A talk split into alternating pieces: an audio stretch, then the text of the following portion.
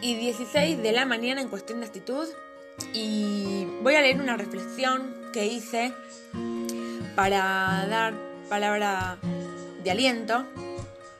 Em, creo que va a estar mm, bueno que lo lea o que se lo transmita. Eh, es algo que yo escribí y mm, quería transmitírselo a ustedes, em, mis oyentes. Em, porque creo que es una forma de aceptarse y quererse más uno mismo, ¿no? De eso se trata. De mí para ti.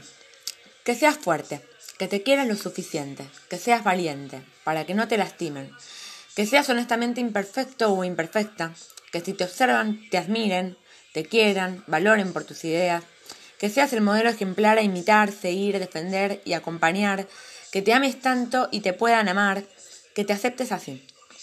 Y si te sirve de aliento, esto es de mí para ti.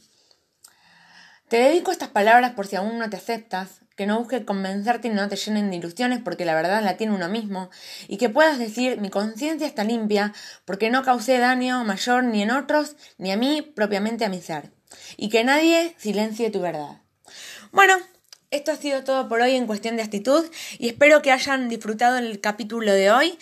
Es un poco más para mm, quererse más a uno mismo y no autobocotearse como solemos hacernos siempre, que reflexionamos sobre cosas que mm, hacemos mal, porque también tenemos cosas que hacemos bien y mm, más que nada eso, eh, que uno pueda tener la conciencia tranquila con las cosas que hizo bien y que, que vaya por la vida con honestidad enfrentando las cosas cara a cara o que sea valiente para enfrentar cada adversidad.